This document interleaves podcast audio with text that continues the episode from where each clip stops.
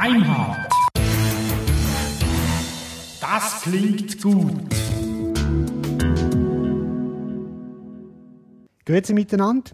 Wir sind beim Shortcast Nummer 16 von Daimhardt. Ja, Tag. Tag. Vielen Dank für euer Feedback zur Folge 35. Ja, wir haben sie gestern veröffentlicht, also wir sind am Dienstag und wir haben schon eine Menge von euch gehört. Danke dafür. Mehr, Ja. mehr davon. Bitte mehr, ob es schon es bereits schon 18 sind. Also Ja. 18 äh, Kommentare. Die Hälfte sind, glaube ich, von mir, weil ich geantwortet habe. Also neun, Ja. neun echte in dem Moment. Mhm. Genau. Also die, deine waren ja auch echt, Ja. oder? Also mindestens inhaltlich. Ja. Im Moment, ja.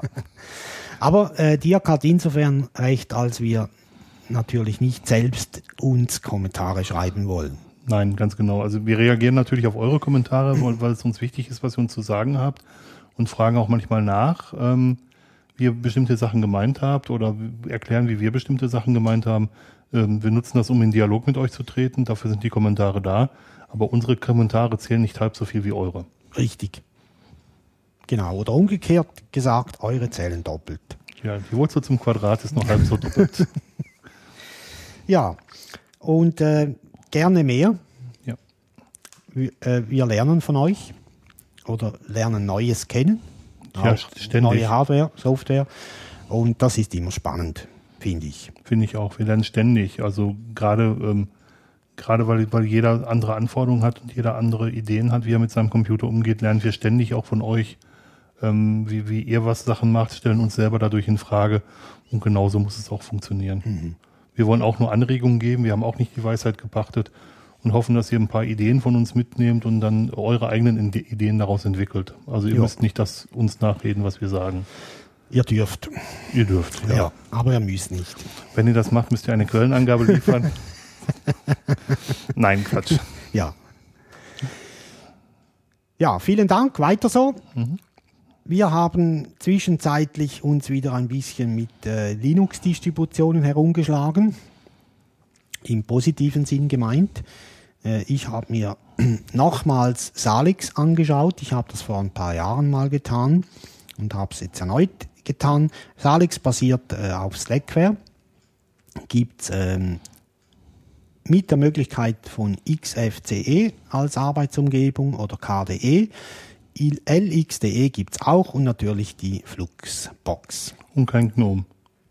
Nee, Okay. nicht gefunden. Okay? Ja.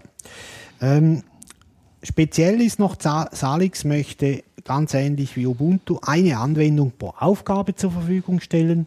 Natürlich gibt's äh, auch pro Aufgabe zwei oder mehrere Anwendungen, je nachdem, aber grundsätzlich in der Standardinstallation gibt's eine. Finde ich vernünftig. Finde ich auch gut. Also man, man kann sich ja weiterbilden und noch anderes dazu installieren. Aber dass man erstmal loslegen kann, nur eine erstmal installiert zu haben, finde ich Ja. gut. Ja, finde ich wirklich Genau. gut. Ähm, hat mir recht gut gefallen, mit der Ausnahme, dass ich mit Slackware nicht zurechtkomme oder nicht, ja, mir dauert das Installieren einfach zu lange. Das heißt, wie lange hat's gebraucht? Äh, so kleinere Anwendungen, zum Beispiel der ähm, EasyTag, das ist eine Anwendung, um äh, Sounddateien zu taggen. Irgendwie so zwölf Minuten oder so, also elendlang. Äh, ups. Und wobei die Hardware ist mittlerweile etwa fünfjährig, also ist nicht neu, aber trotzdem. Das ist trotzdem zu lange. Ja. Ähm, aber ich denke, das ist bei, bei Slackware halt einfach so. Ja, das ist auch eine Sache, die, die mich, ähm, die ich immer stärker merke, je mehr ich mich auch mit anderen Distributionen äh, auseinandersetze. Das Debian-Paketsystem ist schon sehr flott. Ja. Also das merke ich gerade, ähm, gerade jetzt immer häufiger auch, auch das ähm, Paketmanagement von, ähm, von Sabayon, das was ich benutze, das ist im Vergleich zu Debian schon echt eine Schnecke, muss ich ganz ehrlich sagen. Es ist noch erträglich, aber es ist im Vergleich zu Debian echt eine Schnecke. Ja. Ja, Apt ist schon, ähm, schon geil. Ja, total. Ja, ja das ist sicher so und auch sehr robust. Ja.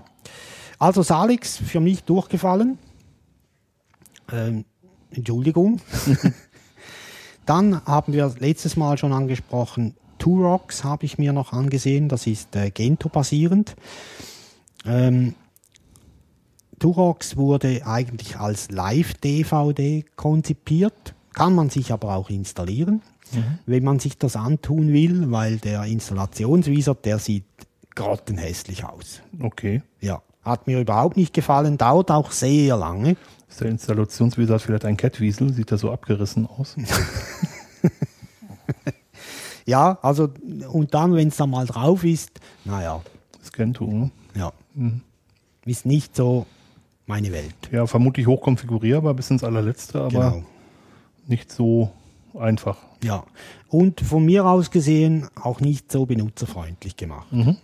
Ich habe auch bemerkt, dass ähm, die Installation von verschiedenen Linux-Distributionen, äh, da gibt sehr große Unterschiede, was den Komfort betrifft. Ähm, und da denke ich, da ist Ubuntu sehr weit vorne. Es ist wirklich alles einfach. Man, nimmt, man versucht auch dem Benutzer möglichst viele technische Fragen abzunehmen und es funktioniert. Ja. Ich habe jetzt neulich einen Kollegen gehabt, ähm, der, der sich auch ein Ubuntu installiert hat und der mir genau gesagt hat, Ubuntu ist crap. Und das nur, weil er nicht den Broadcom-Treiber installiert hat, der als, ähm, in einem Restricted-Treibers dabei war, der also nicht direkt mit ausgeliefert wurde. Naja, alles kann auf der CD halt nicht drauf. Ja. Das war ja auch damals die Diskussion, als GIMP rausgeflogen ist auf der CD. Das gab ja einen riesen Aufschrei in der Community. Naja, derweil ist das so rasch installiert. Wie du sagst, kann nicht alles drauf. Wobei man aber auch sagen muss, und das, das, das sehe ich dann noch als ähm, Plus von Debian an, im Gegensatz zu Ubuntu, man kriegt halt, ähm, also ein Ubuntu ohne Internetverbindung macht keinen Spaß. Muss man so auf den Punkt, ohne vernünftige Internetverbindung. Macht einfach keinen Spaß. Man kann sich zwar Pakete auf einen USB-Stick packen von einem Rechner, der schnell im Internet ist und sie es dann nachinstallieren oder so ein ganzes Repository auf den Stick zu packen, aber Ubuntu ist echt eine Distribution, die das Internet braucht. Ja, Und Debian äh, wird halt immer noch auf, glaube 28 CDs mittlerweile ähm, verteilt, wenn man es möchte. Und man kann es halt noch komplett, wenn man es einmal runtergeladen hat, ohne, ohne Internet benutzen. ja. Ja. Genau. Aber ich möchte ja nicht Debian benutzen. Nicht auf dem Desktop. Nee, Ja. auf dem Server gerne. Das Ja. mache mach ich auch. Ähm, bin ich auch sehr zufrieden mit. Ich habe heute noch irgendwie bei Google Plus losgelassen, dass das für mich die unschlagbare Kombination ist. Debian auf dem Server und Sabayon auf dem Desktop. Ähm, aber auf dem, auf dem Desktop ein reines Debian, Debian Stable ist mir dann doch zu alt, muss ich gestehen. Genau. Ja, also Turox, so viel zu dem. Dann äh, hat Dirk heute noch was gepostet in Bezug auf 7OS. Die Jungs dort, die möchten jetzt gerne die 64-Bit-Version realisieren und bitten deshalb um Unterstützung in finanzieller Form. Ja. Vielleicht auch anderer Form. Ich müsste es nochmals lesen, aber vor allem finanziell. Ähm, ich finde das gut, dass, dass da ein 64-Bit-System entstehen soll. Ähm, es steht auch, wofür sie das Geld brauchen. Also sie meinen vor allem für die Serverkosten, für das extra Repro, das sie brauchen und für Entwicklerkosten und Paketbauerkosten. Ja, das würde ich mir aber, also sie, sie brauchen 4000 Euro, haben sie geschrieben. Das würde ich mir gerne mal aufdröseln lassen. Also es sind Serverkosten für drei Jahre dabei und wenn, wenn ich einen normalen Root-Server miete, für drei Jahre sind das 1800 Euro. Ähm, wo bleiben die 2200 Euro? Das, Ja. wird, das würde mich schon interessieren, Ja, weil das ist ein Hobby und ein, für ein Hobby zahle ich eigentlich keinem Menschen was, dass das ausführt. ja, Zum Kostendecken ja, finde ich gut, aber nicht als, als Lohn oder Gehalt, das finde ich doof. ja. Geht mir auch so. Aber äh, vielleicht kriegen wir hier dazu eine Antwort. Ähm, auf jeden Fall ist schön, dass es eine 64-Bit-Version geben soll. Total gut. Also Ja. nachdem jetzt Ubuntu auch als Standardversion zum Runterladen 64-Bit anbietet und ich glaube mittlerweile, ähm, dass das 64-Bit echt der Standard-PC ist, zumindest hier in der westlichen Welt oder in der ähm, sogenannten ersten Welt, ähm, glaube ich, dass es eine gute Geschichte ist, wenn es die alten Versionen halt noch gibt für, für kleinere Rechner. Genau. Oder solche, die halt noch nicht 64-Bit können. Mit den, mit den ähm, Netbooks. genau. Ja. Du wolltest noch was sagen, Dirk? zu äh, Fedora? Ja, meine Frau hat sich Fedora angeguckt und sie hat eine, eine Funktastatur von, von Logitech und ähm, diese Funktastatur wird von, der, von dem neueren X-Server, der in Fedora 17 enthalten ist, nicht als Tastatur gesehen und so muss sie bei je, nach jedem Anmelden an Fedora das Tastaturlayout umstellen. Das hat sie nach zwei Tagen so genervt, dass sie gesagt hat, sie geht zurück zu Mint. Hat sich Mint installiert und schlägt sich jetzt mit GNOME 3 rum, was da unten drunter liegt, wo sie mit der, wenn sie mit der Maus an den linken Bildschirmrand fährt oder in die, in die Ecke fährt, die Übersicht ähm, über alle offenen Fenster hat. Das ist für sie noch ziemlich ungewohnt, das merke ich. Aber ansonsten kommt sie damit einfach besser zurecht. Ja. ja. Überhaupt haben wir beide festgestellt, dass es enorm schwierig ist, ein, ähm, in Anführungsstrichen ein vernünftiges Linux zu finden. Es gibt sehr, sehr viele Linux-Versionen. Es gibt eine sehr, sehr breit gestreute Top 10. Und breit gestreut deswegen, weil zum Beispiel bei der Installation nicht alles erkannt wird oder weil, weil nicht alles von Anfang an dabei ist. Es ist enorm schwierig für einen neuen, und wir sind ja schon alte Hasen, was Linux angeht, für einen neuen sich zurechtzufinden. Mhm. Genau. Ja, und eben da ist mir auch aufgefallen, dass halt äh, Debian oder insbesondere Ubuntu da sehr weit ist. Schon. Ja, noch schon immer war, ne, eigentlich. Ja, eigentlich hm? schon, ja, stimmt. Genau. Ja, so viel zu unserer Suche. Wenn ihr noch Distributionen habt, die noch nicht genannt wurden, bitte her damit. Mhm. Ja.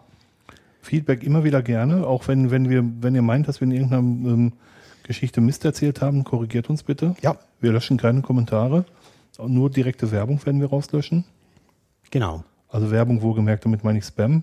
Mhm. Wenn jemand für seine Distribution werben kann, ist er herzlich eingeladen. Ja, sicher, klar. Ist ja keine Werbung. Ja, nee, ist keine, keine, keine, Informationen. Keine kommerzielle ja. Werbung zumindest, genau. Genau. Und äh, ja, die Kommentare lassen wir drin. Es gab auch schon mal einer, ich weiß nicht, ob der bei dir war, Dirk auf dem Blog oder bei uns auf Daimhardt, der hat irgendwas geschrieben mit Deine Mutter riecht nach Salz oder sowas. Die ja. löschen wir aus, auch raus. Ja.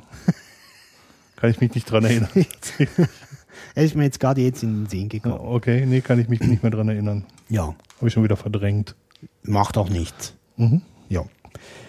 Sind wir durch, Dirk? Für die Kürze dieses Shortcasts, ja. Gut, okay, also vielen Dank fürs Zuhören und wir freuen uns auf euer Feedback. Ja, danke schön. Tschüss. Tschüss.